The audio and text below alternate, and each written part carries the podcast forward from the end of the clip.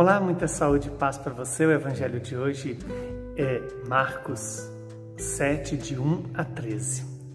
Naquele tempo, os fariseus e alguns mestres da lei vieram de Jerusalém se reunir em torno de Jesus. Eles viram que alguns dos seus discípulos comiam o pão com as mãos impuras, isto é, sem as terem lavado. Com efeito, os fariseus e todos os judeus só comem depois de lavar bem as mãos seguindo a tradição recebida dos antigos. Ao voltar da praça, eles não comem sem tomar banho e seguem muitos outros costumes que receberam do, das, por tradição.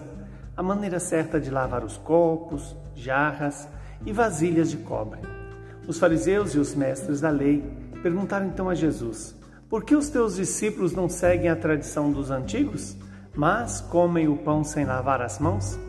Jesus respondeu: Bem profetizou Isaías ao vosso respeito, hipócritas, como está escrito: Este povo me honra com os lábios, mas o seu coração está bem longe. De nada adianta o culto que me prestam, pois as doutrinas que ensinam são preceitos humanos. Vós abandonais, assim, o mandamento de Deus para seguir a tradição dos homens. E dizia-lhes: Vós sabeis muito bem como anular o mandamento de Deus a fim de guardar as vossas tradições. Com efeito, Moisés ordenou: honra teu pai e tua mãe, e ainda, quem amaldiçoa o pai ou a mãe deve morrer. Mas vós ensinais que é lícito alguém dizer a seu pai e a sua mãe: O sustento que vós, que vós poderíeis receber de mim é corban, isto é, é consagrado a Deus. Essa pessoa assim fica dispensada de ajudar seu pai e sua mãe Assim, vós esvaziais a palavra de Deus com a tradição que vós transmitis. E vós fazeis muitas outras coisas como essas. Palavra da nossa salvação. Louvado seja Deus por essa palavra, que ela se cumpre em nossas vidas.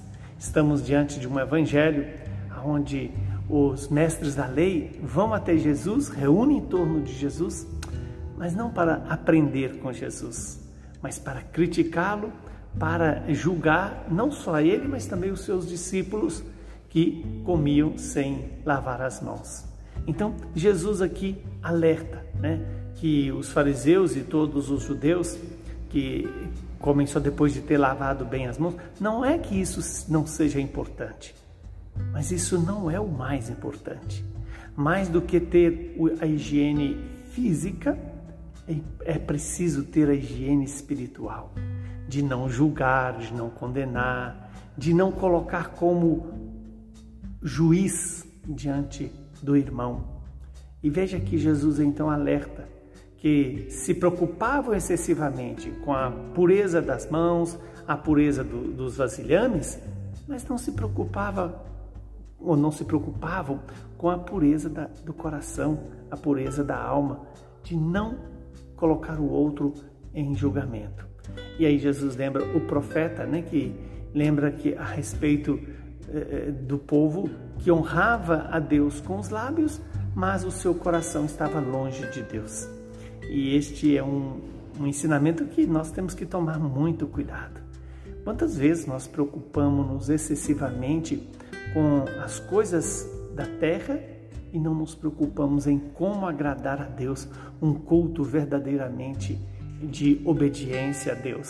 Né? Quando Jesus alerta que aquelas, aqueles fariseus, aqueles mestres da lei, estavam abandonando o mandamento de Deus para seguir apenas as tradições dos homens.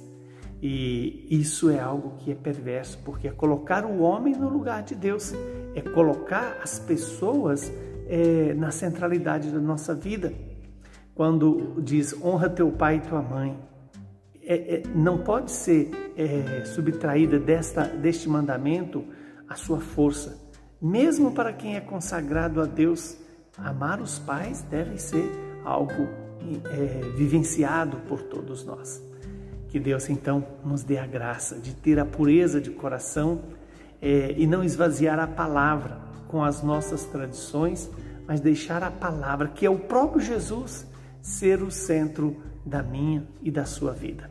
Que o Espírito Santo nos ilumine, nos santifique e nos fortaleça e faça-nos imitar São Miguel Febres, que é, nasceu no Equador e este santo, embora tenha nascido com deformação física nos pés, foi um homem extraordinariamente generoso, puro e obediente a Deus. Se colocou a serviço do reino dos céus.